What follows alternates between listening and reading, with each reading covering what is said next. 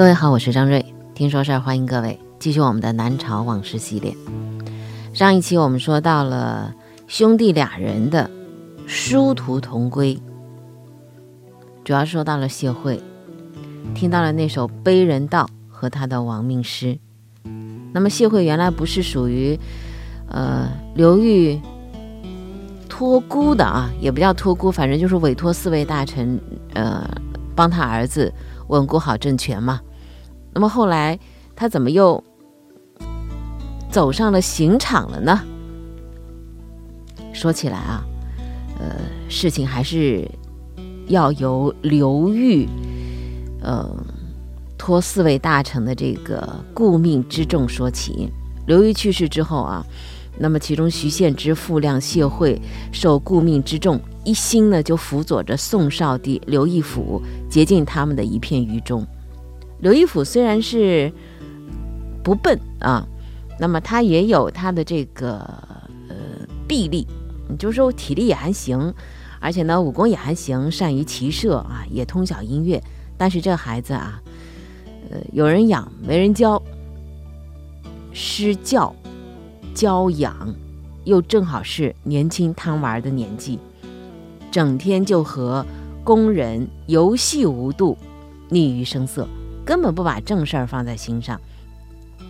那么这些大臣呢，早在呃东晋末年，追随着刘裕是东征西战，知道刘宋王朝的建立是不容易的。加上呢，呃这几年来呢，又跟北魏开战，外患当头，就生怕有负于先帝托付之恩，怕把这个江山给丢了，所以呢，他们就想把这个。宋少帝刘义府给废了，于是呢，呃，就跟这个南兖州的刺史谭道济、江州的刺史王弘啊，把他们两人调到朝廷来，来商议这个事情。他们也同意。那么谭道济他是一个武将，而且是战功赫赫。王弘呢，那是琅琊王氏的头面人物，都属于举足轻重的重臣。废掉刘义府那是可以，那废了之后得有皇帝啊，得立谁呢？按照顺序，该轮到刘裕的第二个儿子庐陵王刘义珍。但是刘义珍这人也不行，为人轻佻，他不足以承担社稷之重。为了防止刘义珍争夺王位、搅乱天下，干脆他们就找了一个借口，把刘义珍废为平民了。再往下就是第三个儿子义都王刘义隆了。那么刘义隆这个人聪明啊。嗯，我觉得可能用精明一词更比较符合他。他在东晋末年的时候，还是个孩子的时候，就已经是历任要职。虽说有人辅佐，但毕竟也是不容易的。眼下他呢是驻守江陵，那么立他为帝，恐怕是最适宜的了。到了景平二年盛夏六月，一个酷热异常的日子，刘义府在园子当中避暑。和工人还在那演戏呢，就假装啊，在酒店里头自己当酒保，当炉沽酒来消磨这个啊酷热难耐的日子。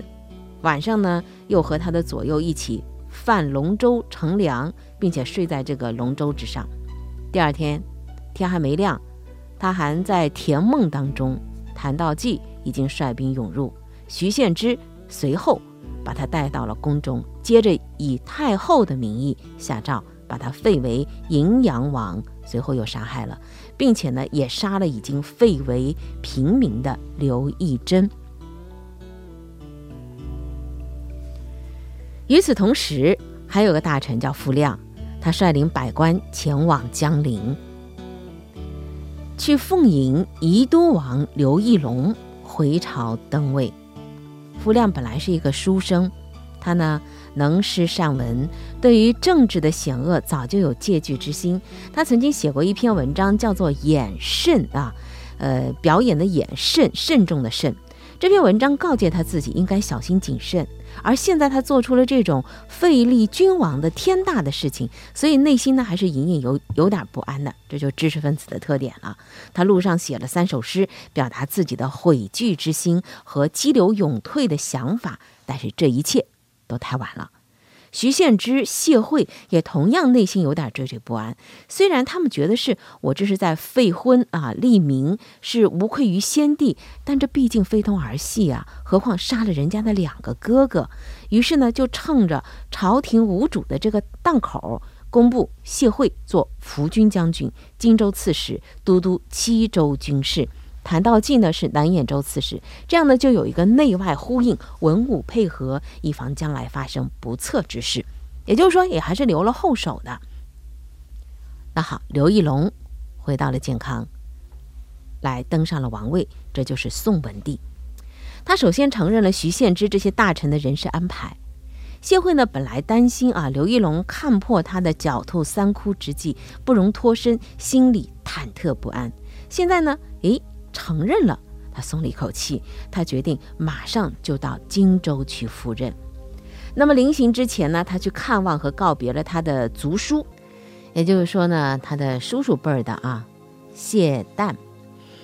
呃，谢旦当时已经五十多岁了，在做着闲散的京官，他也算是一个饱经沧桑的人了。你看啊。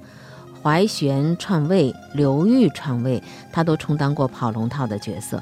他看尽了改朝换代，也看尽了阴谋杀戮。他也自己成了惊弓之鸟。在东晋末年呢，谢混党府刘毅，他就预言说：“哎呀，我们这个家得破了。”后来果然被他不严，呃，言中了啊，不幸言中了。在畏灾惧祸这方面，他有点像他的那个。呃，就是侄子辈的谢瞻。呃，刘裕呢，对于这个谢旦呢啊，倒并不是很计较，把他列为是方外之师嘛。那么谢惠当时是怀着很得意的心情来告别这位叔叔的。一方面呢，他三十出头就建立书勋啊，镇守军事重地，算得上是没有辱没门楣。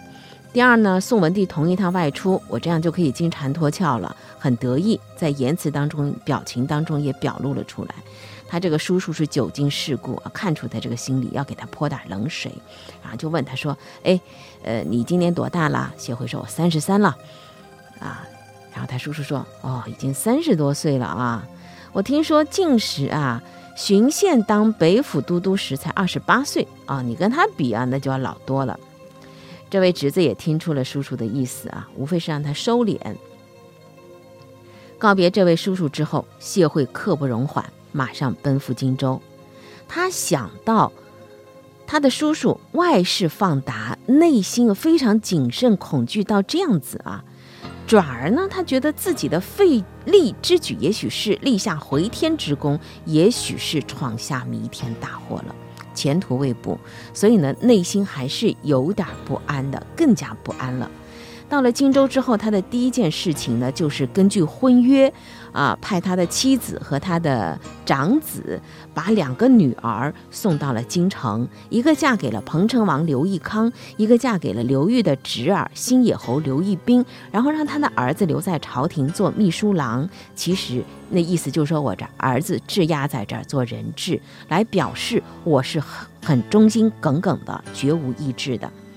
但宋义帝刘义隆，我们刚才不说了，是个非常精明的人，他自己是有想法的，他根本就不会轻易的被你的做法所哄住，所以他对于被废杀的这个刘义府、刘义珍啊，虽然是他的兄弟，他对这俩兄弟也没什么好感，呃，他对于这个金銮宝殿呢，也是梦寐以求，但是他一点都不感激把他扶上台的那几个大臣，为什么呢？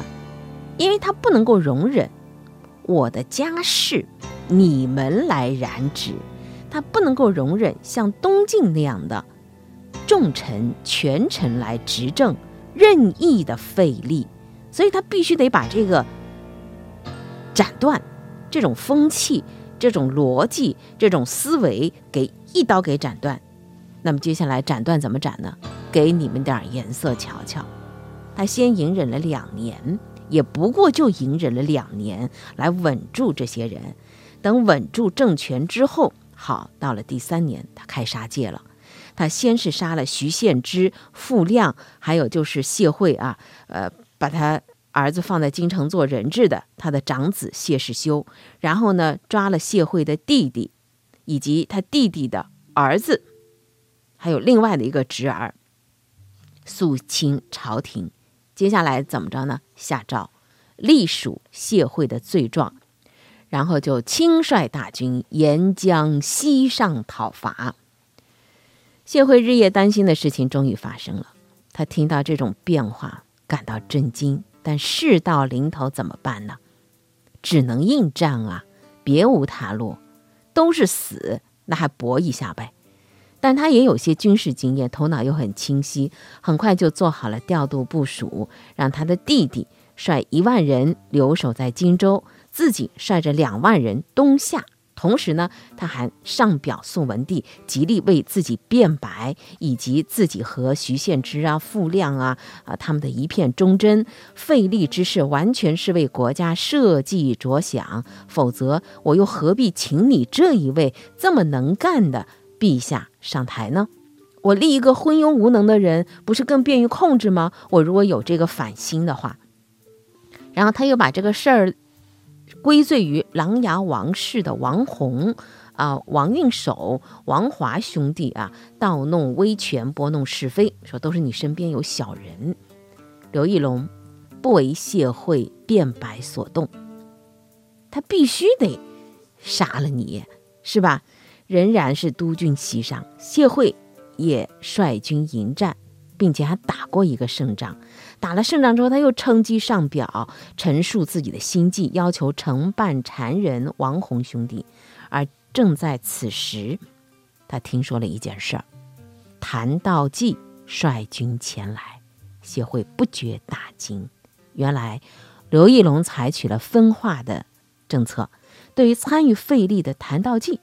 我不计较你，而是命他率军讨伐谢惠，你去跟他打，把他给我抓来，我就信任你。谭道济急于立功赎罪，所以格外卖力，这实在是出于谢惠的意料之外。为什么？他跟谭道济共事多年，他知道啊，这一位是勇敢善战，所以谢惠心里暗暗叫苦。白天他看到谭道济的战船不多，稍微放心一点，没在意。结果好，到了晚上，东风忽起，人家的大军顺风西进，只听得鼓声震天，战船黑压压的一片，密集集的驶来。谢惠手下的官兵斗志瓦解，顷刻自行溃散。谢惠只身逃出，乘着一只小舟回到江陵，带着他的弟弟、侄儿七人是仓皇北逃，打算投奔北魏而去。那个弟弟吧，真的是就如他的名字一样啊，肥胖笨拙，骑马不便，所以谢惠只能够经常停下来等他，走得比较慢。不知不觉天亮了，就这样走走停停到了一个地方，结果被一个守吏给认出来了，率兵把他们一下都给抓住了，关进囚车，押送宋文帝的大本营。昨日的将军。权臣一下子就成为了囚虏。呃，上集我们说到，他在这个囚车之上，一路上啊，磕磕碰碰的，就写了一首长长的悲人道的诗。人穷则返本啊，人到了穷途末路的时候，往往想起自己的根本。这首长诗一说到了自己的家族是多么的幸运啊，我是他的后裔。接下来检讨自己，说：“你看啊，我在这个动荡变革的年代，我尽心尽意的伏笔，谁知道啊，是这样的一个结果，心中无比的愧悔，愧对自己的兄弟、啊后辈、子辈、侄辈，平白无故也要成为自己的殉葬品。”最后，他又返回思想之本，就是那祖上世世代代奉行的庄老处世之道。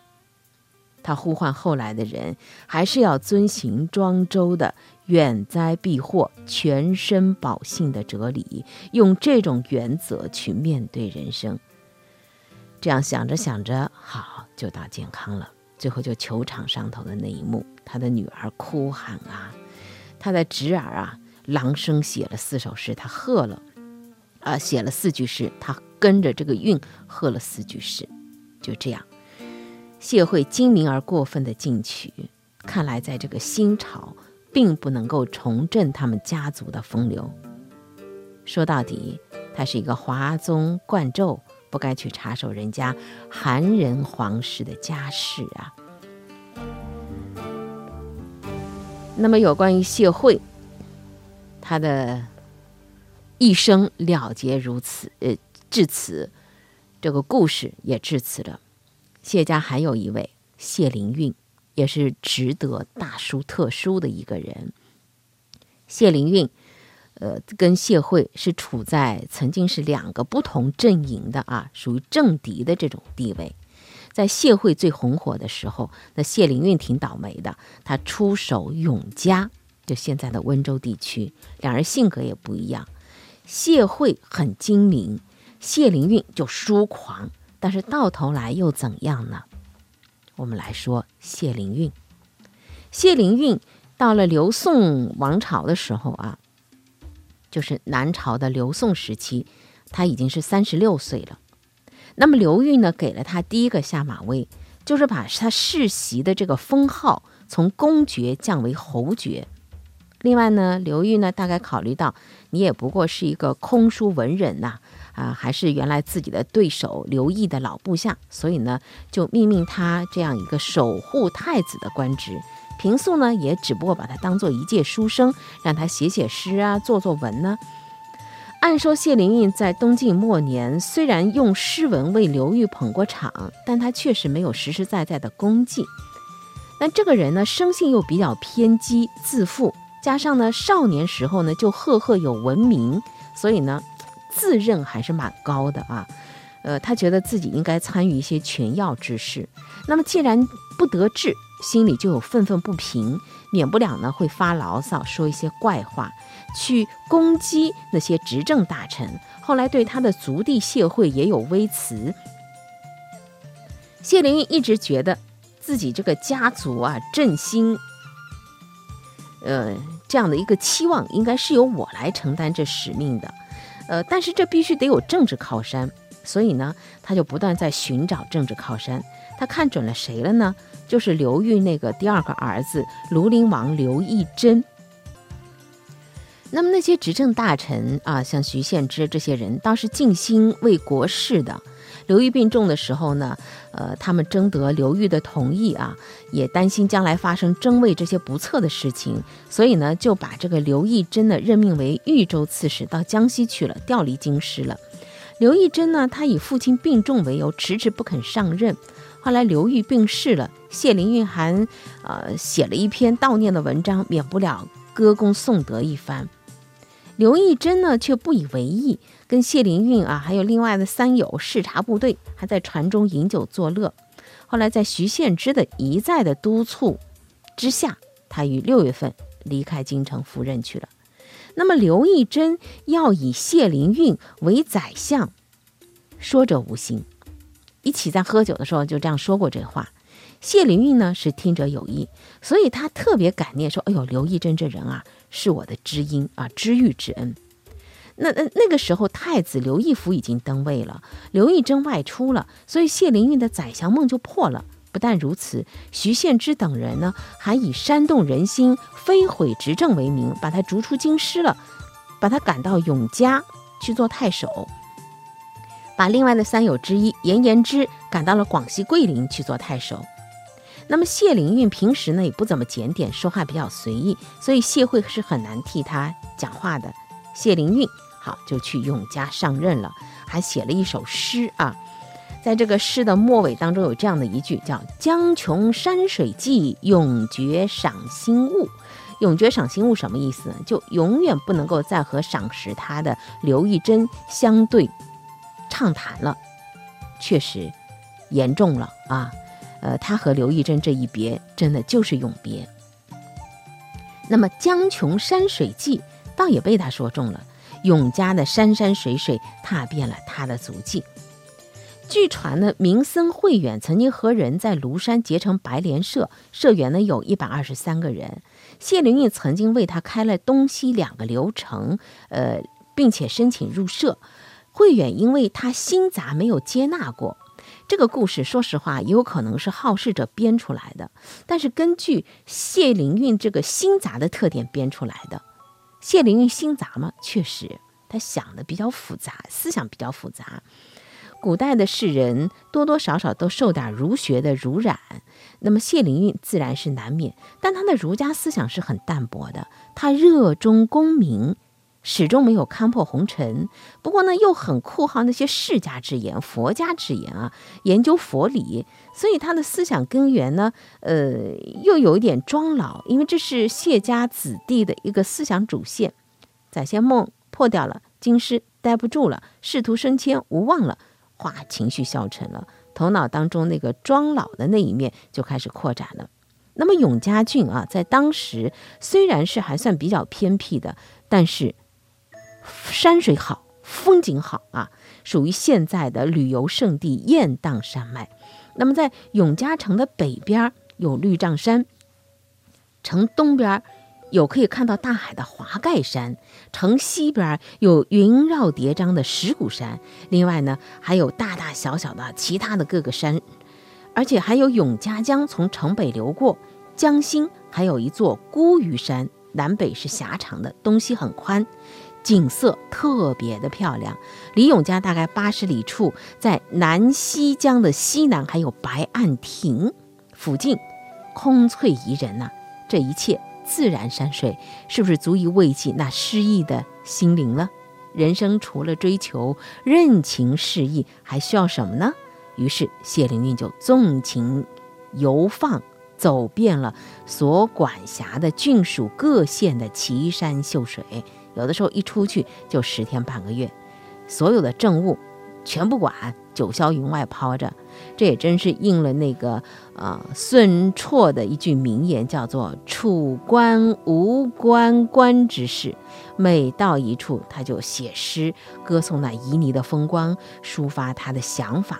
说来人心也真是奇怪啊！后人都是记住了他的世情风流和那些山水佳篇，却忘了他荒废政事的呃那种放浪了。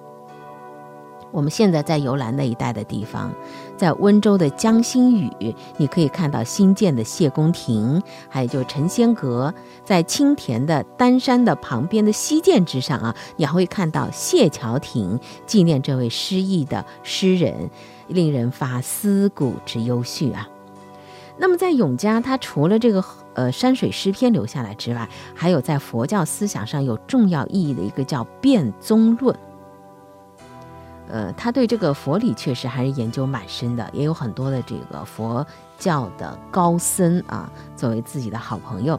那我们就这个辩宗论，我们就不延展开了啊。如果您感兴趣，可以去搜索一下。他就在那里啊说佛啊谈玄游山玩水，光阴也过得很快，转眼就一年过去了。朝廷上呢还是徐献之把持大权，宋少帝呢只知道玩儿。那谢灵运一看这个仕途也没有好转的苗头，就决心我这个永嘉太守我也不干了，回到他祖父经营的会稽郡啊，就是绍兴地区了，去彻底隐居。于是呢他就说我身体不好，辞职了。那么他那些族弟们，啊，就相继写信劝他啊，特别是谢惠，因为谢惠老是觉得自己有一种歉疚之情嘛，没有替他说话嘛，呃，更是极力劝他，哎呀，你要稳住啊，你要从长计议，你要静待时机。但谢灵运啊，他性格当中有一种任性的成分在，根本听不进去，所以他就告别永嘉了，到会稽去了。那也是一个。深秋季节，秋风萧瑟。恰巧在之前不久，谢灵运的族叔谢方明在做会稽太守，那么有亲情，又是地方上的父母官，所以他去拜访。他这一拜访之后呢，他第一次看到了谢方明的儿子，叫谢惠莲。这父子俩性格也不一样，作风也不一样。那么，呃，父亲呢是小心翼翼的，精明沉静的。这个儿子啊，嗯，长得也好，而且呢还爱喝酒，呃，同时呢，他是一个吊儿郎当的自由主义者。他比谢灵运小二十岁，当时是十六七岁，正跟着一位落魄文人叫何长瑜在家里读书，才华横溢啊，风神楚楚，一表人才。他呢写的那些诗词啊，大多都是属于那种很绮丽的啊，呃，而且呢，这个人还有个特点，颇好南风。谢方明手下有一个小吏，叫杜德林，长得漂亮，是一位小鲜肉啊，美男子。所以呢，谢惠莲跟这个杜德林呢，两人就打得火热。这老爹就特别特别的生气，禁止他们来往。总而言之，以父亲的严谨沉静，当然不喜欢这样的风流轻佻的儿子，所以经常骂他轻薄，说他不成器。那么他的老师何长宇也是一个放荡轻佻的文人，说话很尖刻，呃，所以人们对他呢也蛮反感的。但谢灵运这人很奇怪，他就喜欢这样的师生二人。他还对他的叔叔说：“哎呦，阿莲这个孩子啊，这么聪明伶俐啊，你竟然怎么会不喜欢他呢？”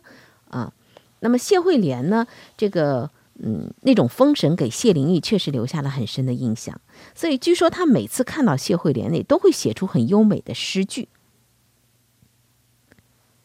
谢惠莲充满青春气息的潇洒风采，本身或许就是一首诗吧。一个非常令人遐思的意境啊。那么对于谢灵运来讲，回到绍兴地区，就回到会稽之后，是回到他自己的祖居地了嘛，故乡了嘛，生活和精神的家园。他出生在这儿，他小的时候跟他过世很早的父亲那里也听说过，他的祖父对他寄予过很大的期望。他的祖父是谁呢？啊，那就是一代风流宰相谢玄，我们前面都讲到过啊。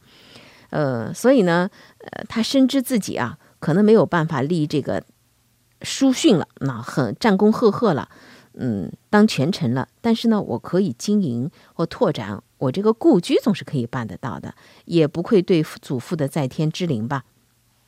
他就开始弄他的这个小园子，为此还写了一篇很长的《山居赋》，还亲自作注，叙述了山野草木、水石庄稼的事情。谢平生与之游，栖清旷与山川啊，这是他诗中所写的。总而言之，就这个地方想作为隐居避世、怡情悦性的地方了。